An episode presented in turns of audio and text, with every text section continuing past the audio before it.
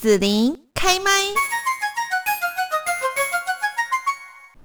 那么今天呢，我们在节目这边哦，要跟大家呢一起来关心一下啊，就是我们健康呢，呃，人活得越年纪越大，你真的觉得哈，世界一切哈，其实都没有那么重要，最重要的就是我们自己的健康哦。然后呢，呃，我们常常在讲到说，台湾人好像对于肝呐，哈，这个肝好像常常都听到说啊，肝不好啦，哈。然后呢，我们也知道说，肝不好的人，其实呢，人看起来也容易老，然后身体呢，也好像比较沉重。种精神也比较差哦，生活品质呢也不太好哦。看起来就是肝好，一切都会好。那到底我们要怎么样呢？去呃日常生活中去了解我们肝脏的健康对我们的影响啦，还有呢就是养护肝脏的知识呢。今天我们就是来邀请到了建功马光中医诊所的院长，呃，大家呢也是号称哦抓宝中医师廖树贤医师呢，在节目这边也跟大家呢一起来谈谈哦。这个养护肝脏的知识，廖医师你好，子玲好，大家好，很荣幸在这边跟大家分享养好肝的健康知识。是，那今天呢，廖医师哦，就是大家可以看到我们的这个录影画面上面呢，也有廖医师的书，就是啊，热血中医教你养好肝哦。然后呢，哎，我这边哦，我也稍微秀一下，然后这个书在这里哦，哈。好，那呃，今天呢，我们就是要请廖医师也跟大家呢来聊聊，说我们现代人啊，其实常常有一些健康的问题哦，比方说呢，什么头痛啊、失眠啊、高血压啊，或者是说有那种疼痛哈，比方说什么胃痛。肌肉痛啊，哈，或者是情绪障碍等等哦。那有时候我们去找医师，好像也查不出说什么确切的病因是什么哦。但是呢，那一些生活的困扰其实是存在，而且很不舒服哦，都都影响我们的一些生活嘛，哈。那听廖医师是说跟肝是有关系的吗？那这个肝哦，在中医理论里面，这个生理功能还有它的重要性是什么呢？呃，子英好，然后。因为我们的中医很多问题的话，哈，都会包含在里面。我们不是一个就是头痛医头，脚痛医脚的，所以我们中医是会有一个整理观。那因为朋友有买我的新书嘛，啊，所以我受邀到朋友位于高雄慈济进士堂附近的工作室帮他签书的时候，嗯嗯，他就说，哦，一翻开我的书，他就很压抑呀，因为他刚刚跟主任只是子林讲的一样。就是常见的健康问题呀，例如头痛、失眠、高血压，或是疼痛问题、情绪障碍，甚至女性的月经啊、男女不孕的病症啊，这么多疾病居然都跟中医的肝有关系。中医真的是博大精深，还好我写的书啊，哈，有深入浅出，让他这个门外汉可以看得下去，看得懂。嗯嗯。嗯，所以我就跟他讲一下，就是中医。呃，肝在中医里面的生理功能，哦，那就会知道肝的重要性了。嗯，在我们中医来说的话，哈，广义的肝主要的生理功能是属于疏泄还有藏血。嗯嗯，然后例如肝疏泄功能如果失衡的话，哦，就会发生那种肝郁呀、肝火。我们讲说肝火大嘛，所以就会造成我们的头痛啊、失眠，甚至慢性病的高血压等等的。那如果单单这个时候用止痛药啦、安眠药啦治标不治本，其实我们只要将肝调理好的话，就能够火灭烟消、船过水无痕，不留一点痕迹，就可以让身心恢复健康。那肝的藏血功能的话，就跟女性的月经。男女的不孕有关，我们可以 Google 一下肝经的循行图，或者是从我书本的四十页的循行，嗯，这样，嗯，我们可以看到肝经就是这条红色的线，嗯，然后它就是绕到我们阴部这边，然后由外而内的绕进去，哦，所以绕着外内外的生殖器官转一圈。所以男性的阳痿早泄啦，女性的妇科不孕的问题，都跟肝经有密切的关系。嗯，而且不只是经络循行，它的脏腑功能也都跟其他的脏腑有关系。例如，儿童皮肤科最常见的湿疹啊、异位性皮肤炎啊，那家长看到小朋友因为皮肤痒睡不好，家长都会很心疼。那虽然湿疹啊、异位性的皮肤炎是在肺嘛，哦，因为在中医来说叫肺主皮毛，而且这类的病人的话，常常都会有合并有过敏三联症，就是上面的呼吸道的过敏性鼻炎，下面的呼吸道的气喘，还有皮肤的异位性皮肤炎，这叫过敏三联症。好，虽然它的病位是在肺皮毛嘛。可是它的症状表现却是在心哦，因为中医的理论来说，诸疮痛痒皆属于心，才会心火大、皮肤痒，导致睡不好。那小朋友的情绪表现就会更烦躁、耍性子、发脾气，然后坐不住、讲不听嘛。对，所以在我们中医整体来说啊，哈，他的病情机转却是肝血虚加上脾不健运。才会引发这些湿疹、皮肤痒、异位性皮肤炎的一连串问题。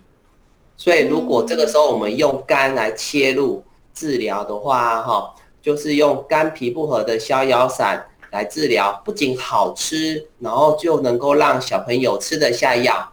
这样一来的话，反而比直接单一用那种平常治疗皮肤那种苦苦的传统方药。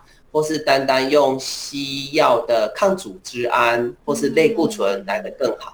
嗯，我听廖医师这样说起来，就是我们如果说平常有一些啊情绪啦或皮肤啦哈等等表现，这个让我们觉得不舒服或会疼痛的这一些状况来讲哦，其实它。它不是病那个问题，对不对？不是根源，所以你们中医就是在做治疗的时候要去找到说，哎，你表面上看起来是这样的症状啊，或者是一些呃这个呃表现哈，但是事实上它可能是出自于，比方说是在肝的这个部分，你们就从肝去做治疗，才能才能从问题的根本去解决，是不是？对，我们就是看到症状之后，我们要追究它后面后面的那些根源的问题。才能够根本治疗。嗯嗯嗯，是好。那在这边呢，就是我看到说廖医师在书里面也有写哈，中医的肝经脉跟西医的生前线哦，这对我们来讲其实都有一点这个知识哈，需要学习啦哦。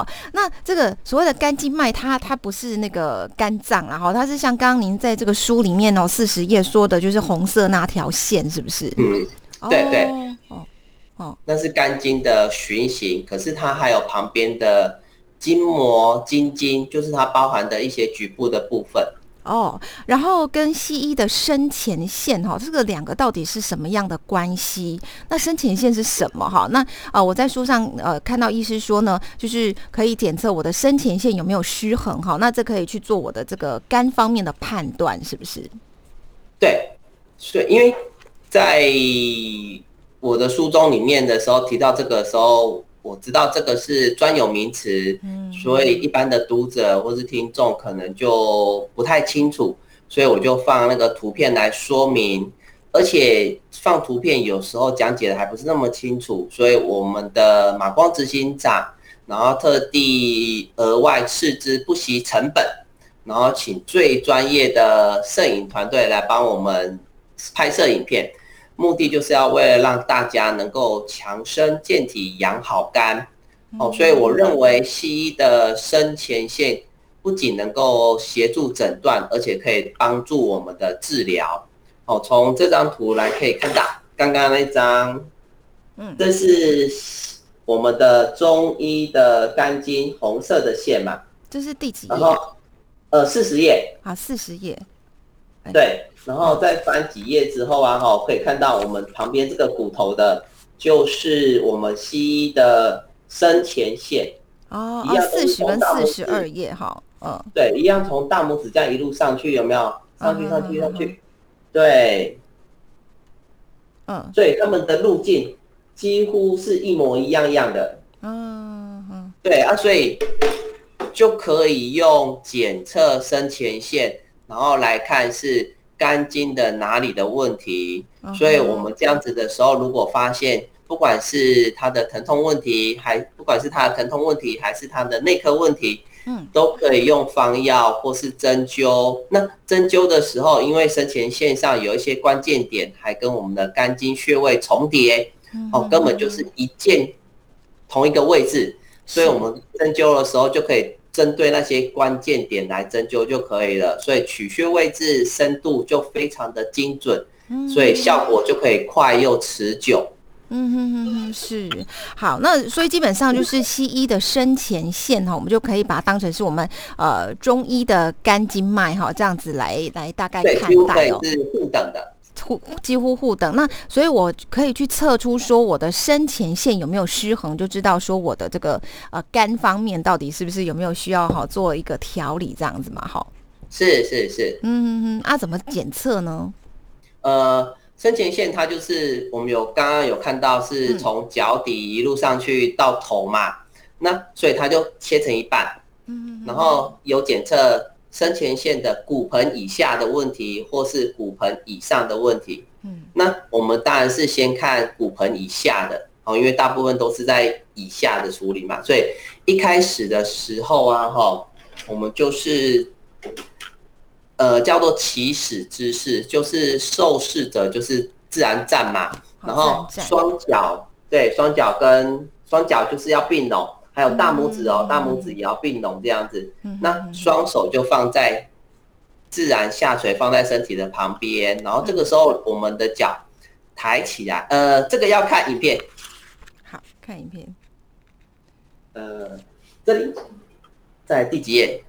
五十一页。五十一页，对，五十一页，他我刚嗯，就是医师的头如果挡住了镜头，可能会没没办法看到这样子。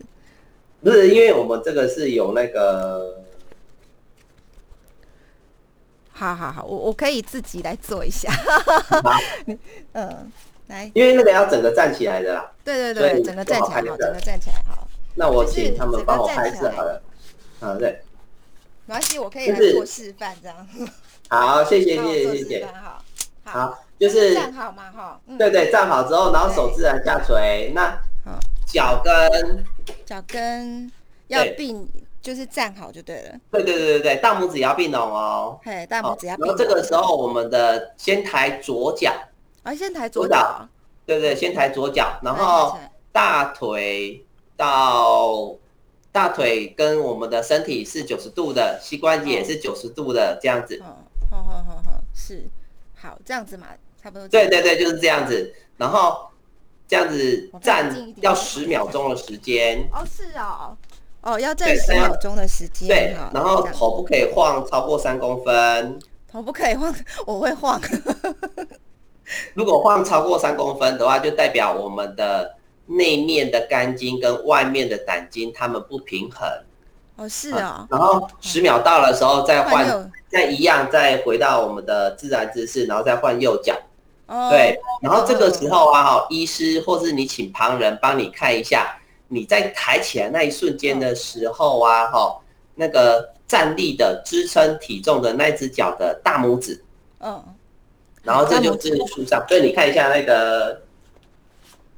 影片的话，就是书上就会写大拇指，嗯，哦，你就要看大拇指它是往下压的还是翘起来，就是你的脚抬起来的那一瞬间的时候，它是翘起来的话，哈，就是骨盆以下的深前线，也就是肝经的筋膜紧绷，嗯，那如果它瞬间抬脚的瞬间它是压下去的话，就是骨盆以下的侧线，也就是胆经的筋膜紧绷。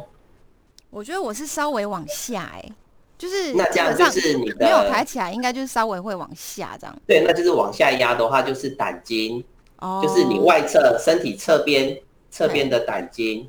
嗯哼哼，是。那如果没有压的很重的话，就只是稍微压一下呢。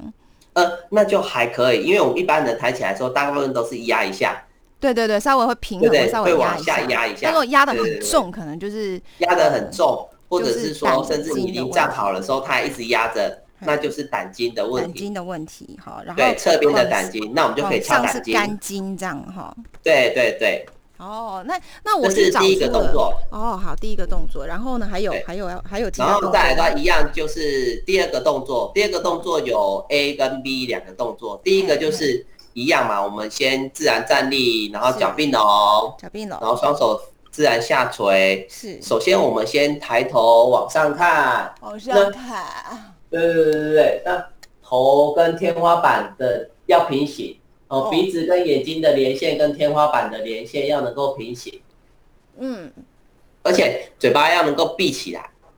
嗯，哦如果有有有，当你平平行的时候闭不起来的时候啊，哈，那就是受限了，那叫我们就丑一，哦，这是第一个动作。对嗯，啊，第二个动作的话，一样就先回来，哦，先回来。一样双手就是在起始的位置，然后脚也这样并拢，是。然后手就举起来，手举起来，对，然后高举过头顶嘛，然后掌心掌心自然的相对，心自然相对，掌，心自然的相对，哦，然后啊哈，那我们身体往后仰，往后仰，对对对对对，对身对，就像你这样子，哎呀，然后啊哈，我们就？可以发现，对对对对对，然后髋关节再往前一点，就是我们的屁股啊，我们的哦。屁股这个地方，好，再往前一点，再往前一点，这对样对对，就是像这样子。然后这个时候我们就会发现到肩胛骨的后面，哦，嗯，肩胛骨的后面，哦，应该要能够超过我们的脚跟。哦那，有有有的有有，有有，你有你有你有。然后我们的前面前面这个地方，嘿，哦，这个骨盆的交角这个地方，是。要能够超过我们的脚尖。超过脚尖，你看起来应该是都有。哦哦哦，对对对，你看起来应该都有。哦，对对哦，对，那就代表说啊，哈，骨盆以上，如果刚刚 A 是丑一嘛，这是 B 嘛，那 B 也不行的话，哦那就是代表骨盆以上的深前线的筋膜紧绷了。哦，那那紧绷的话会有什么样的问题状况？然后我可以怎么去改善呢？呃，紧绷的话，就是要看它是骨盆以下的话，它就可能跟我们的不管是我们的身体的胃痛啦，或是偏头痛有没有，只要它是骨盆以下的紧绷的话，嗯。骨盆以下的紧绷的话，哦，我们就把下面的肝经给它放松，哦，不管你是用按压的，或者是用针灸的，或是用滚轮的，都可以。那骨盆以上的话，哈，常常见到的就是有一些胃食道逆流啦，或或者是咽喉卡卡的啦，或是一样偏头痛的部分的话，哈，就把骨盆以上这里的筋膜，啊因为它都在深层里面，所以它没有办法。啊，所以我都会请病人做那种伸懒腰的动作，哦，哦就可以把它往前吗？往前伸懒腰的，就就是往上，像那个八段锦这样子有没有？就是先这样子放着，然后慢慢的吸吸吸吸吸吸吸吸吸吸，然后整个伸出去，然后再放下来。哦，这样就可以了。对对，这样就可以。啊，当哦然，如果可以的话，就一个小时做一次，一次做两下。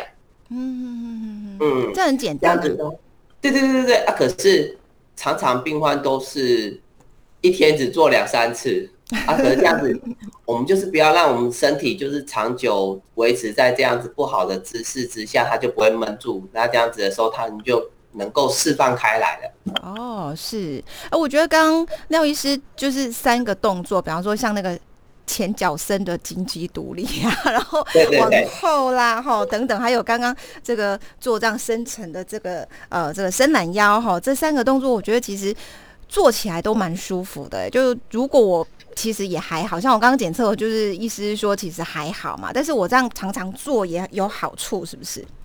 对对，这样子做的话，我们的身体当然就可以比较放松，而且呼吸的时候就可以能够吸得进去。嗯，然后而且这样子吸的时候，我们就可以连接我们的意识跟潜意识，然后我们的身体就会帮助我们一起为健康，然后往前进。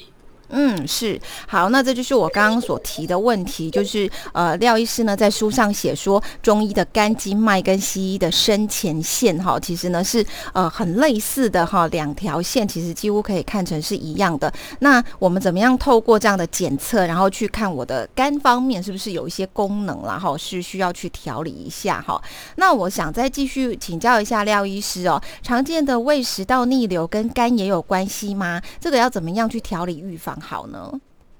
呃，真的很有关系哦。嗯我们刚刚讲症状嘛，胃食道逆流是症状，可是肝它才是它的根源。哦，那所以我讲一下，就是胃食道逆流其实就是我们的肝胆的经脉不调呀。嗯哼哼哼哼，哦，哦，不管是同一个姿势太久，或者是我们的头脑啊钻牛角尖啊想不开，哦，都会造成那种肝胆经的元气啊，哈，没办法流畅。那中医有一个专有的名词叫做肝木，肝木横逆犯胃，造成肝胃不和的胃食道逆流嘛。啊，所以这个专有名词怎么讲，一定不知道。所以我就是常常跟病人说，就是我们想象我们右边的肝，哦，右边的肝，好是一根大的木棒的话，那旁边的胃就是钟嘛，就是那个吊在钟楼那个钟。嗯嗯。那我们的肝是不是应该是要往上扎根，往下伸展？因为肝属木嘛。可是现在它闷住了，它是不是只能走横的？那走横的，是不是就撞到旁边的这样子的钟？是。那我们的胃就被那个木棒这样子棒打一下，我们是不是就很闷很痛？嗯。然后电影里面也常常演，就是如果肚子被打一拳的话，是不是吐酸水出来了？嘿嘿。哦，所以我们的肝木横向撞击胃的时候，这个大同中的时候，它是不是就吐酸水了？是。所以就会造成胃食道逆流嘛？哦。那。我们的中，它是不是挂在中轴上面？那个旋钮的位置就是我们的喉咙哦。所以我们的胃食道逆流的时候，是不是就觉得喉咙的卡卡的，或酸酸的，有那种味道？对，甚至干咳啊这样子的情形。然后或者是有一些人，他没有表现胃食道逆流那样子闷闷的、皱皱的哦，可是他都一直觉得喉咙有痰，那叫没和气。那其实也是因为肝。闷住的关系，嗯，所以这样子的病患呢，不管是没和气还是胃食道逆流，我们就要用疏肝和胃的方法。疏肝就是把木头把它梳理好嘛，让它往上扎根，往下增长，然后所以它就可以去掉肝的横逆对胃不好的影响之后，然后我们再对于胃自己本身的症状。来处理，这样子才能够处理好胃食道逆流或是没和气的这样子的根本的问题。嗯，是好。那在这边呢，也要请廖医师呢，就是提供大家哈，比方说我们在家里面呢，哈，比较呃问题没有严重的时候，其实我在家可以做自己的生活上的调理，对不对？好，那有没有一些这个方法？比方说，刚刚我们有教哈，怎么去检测哈这个肝哈功能机能的问题。然后呢，有没有一些好吃的饮食啦？也可以说一面吃美食，然后就一面去养护我的肝脏呢？可以啊，可以啊。就是我们刚刚讲了嘛，肝胃食道逆流的话，就是让我们的肝去闷住了嘛，才会造成这样。所以，我们平常刚刚教的那个检测的方式，你多做，它是检测，可是它也是一种伸展的方式嘛。是啊，或者是说那个刚刚讲伸懒腰、吼八段锦的第一式，那个也可以常常做。除此之外啊，我们也可以搭配我们的饮食的部分。我们在家可以煮一个叫做一薏仁鼠玉汤，哦，就是鼠玉的意思就是山药，而且要台湾山药哦。日本山药只是好吃，可是它没有药效。我们台湾山药才有药效。哦，就是拿新鲜的台湾山药，就是四两，就是一百二十克，然后一薏仁一两，就是三十克。嗯，然后把它削皮呀，洗净切块，然后薏仁也要把它洗干净的时候啊，哈。我们用一千毫升，就是一公升的水，然后去把它煮开之后啊，那小火焖焖焖焖焖到薏仁煮熟了之后就可以关火了。然后把那些刚刚讲的山药啦、薏仁啊，如果不会怕浪浪费的话，就把它丢掉，因为那对我们来说，那其实是药渣，我们通常不会吃它了。嗯，我们就把那些。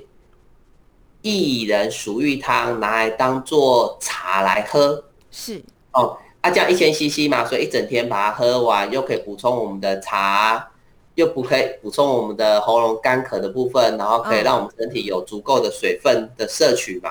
嗯嗯嗯。为什么要这样子煮呢？是因为薏仁啊，哈，它在我们中医里面，它可以止痛消肿，去身体的疼痛。哦，所以中医有一个方叫做。益以附子败将散，哦，其实它就是治疗盲肠炎、哦卵巢囊肿的功效，就是因为有益以这个药在。那薏仁啊，跟山药煮起来，它是不是就是有点黏黏的、稠稠的？所以它就有丰富的黏液质，然后就是一个很好修补的药。那我们的胃食道逆流啊、胃酸过多啊这样子的发炎，就可以透过这样子黏黏的东西去修补、粉刷那个发炎、那个伤痕就不见了。哦，所以胃有发红啦、发炎啊，甚至到溃疡、穿孔啊、出血，都可以用这两个食材来修复。哦，那这样子我们平常在家就可以美味营养。而且又能够预防跟治疗我们胃食道逆流的问题，是哇，听起来就觉得很棒哈。那呃，就是我们刚呃，除了说检测的动作啦，或者是说好喝的这个益以呃益以人薯玉汤哈之外呢，最后这边要请廖医师，就是也跟大家来谈谈，那日常生活我要怎么样去保护我的肝脏健康呢？哦，我们的肝脏健康的话哈，因为它跟我们的生活息息相关嘛，所以我们如何在日常生活中做养肝护肝的动作？那我如果出去外面演讲的话，我最后都会跟听众说啊，哈，你想要让身体维持一个平衡的健康的状态的话，就要从日常的细节去落实我们养肝护肝的行动。然后我提供大家一个秘诀，叫做。身康体健心情美，哦，简单的说，第一个就是作息正常，嗯，然后还有不要吃到发炎的食物来增加肝胆的负担嘛。什么是发炎的食物啊？对对对。啊，因为很多嘛啊，所以我就是有一个口诀，嗯，哦，那就是油油甜甜的烧酒鸡，哦，第一个不要吃。对，这是不可以吃的，哦哦，这都会让我们身体发炎。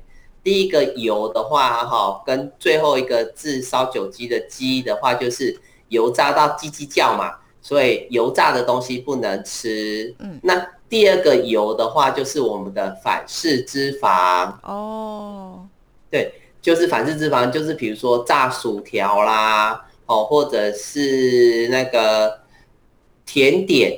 哦，甜点我们常常都是用到那个嘛，那个反式脂肪的部分去维护它，让它能够松软好吃嘛。嗯嗯。然后再来第三个就是甜食哦，我们油油甜甜的烧酒鸡的甜的话，就是我们的精制糖，尤其是砂糖、果糖，尽量不要去吃到。然后再来是烧酒鸡的烧，就是烧烤。然后酒的话就是抽烟喝酒。所以油油甜甜的烧酒鸡的话，就是油炸、反式脂肪、嗯，甜食、精制糖、烧烤跟抽烟喝酒，那人就康泰。偶尔吃一下行吗？对对，呃，我是为了我自己。一个月就吃一次麦当劳啦。哦，好，不要太频繁啦，因为吃多了好像比较是发炎的食物这样子哈。对对，那刚刚是不要吃到发炎的嘛？那现在我们是不是要怎么样靠吃去把之前吃到的把它赶出去？哦，所以第二个的话就是运动训练跟吃对食物，把发炎给清掉。嗯哼哼，哦，然后我们帮助我们肝脏的解毒嘛，所以就要吃维生素 C 呀，哦，或者是海洋镁，哦，马光的优钙镁就含有丰富的氧那个镁的部分，或者是含欧米伽三的鱼油、牛樟汁，哦，等等的，都可以把这些吃吃正确的食物就可以，还有配合我们的运动训练。就可以把之前的发炎给它清掉，帮助我们肝脏解毒，当然我们的体态就强健。嗯哼哼哼。然后第三个的话，就是要维持正向积极的心态，那我们的心情美丽，人就精力充沛。所以这样子，这三个做下来就是身康体健，心情美。嗯，这样蛮好记的，身康体健，心情美哦。那大家呢就可以呃养护我们的肝脏哈。其实这样这样子的生活习惯，它不只是肝脏，应该是我们全身很多的哈这一些呃脏器啦，对不对哈？应该都是很不错的哈。那我们就可以有一个健康的生活。对对对，嗯，好，那我想最后这边呢，还是提醒一下我们的听众朋友，就是今天呢，我们来邀请到了建工马光中医诊所院长哦，大家呢，呃，就是号称抓宝中医师的廖树贤医师哦，跟大家呢来讲到说肝方面怎么样去养护啦，或做检测啦，哈，等等哦。那除了我们的今天的这个呃访问啊、影片或是录音之外，哈，大家其实可以呢，就是在我们这个书上面哈，就是。是我们的廖树贤医师哦，呃，热血中医教你养好肝哈，这里面呢会有更多详细的一些说明哈。那欢迎大家呢也可以来进一步的做了解哈，去啊养护好我们的肝哦，让我们的生活可以是彩色的哦。那今天我们就要谢谢廖树贤医师喽，谢谢。最后祝福大家用身康体健心情美来打造属于你的健康生活。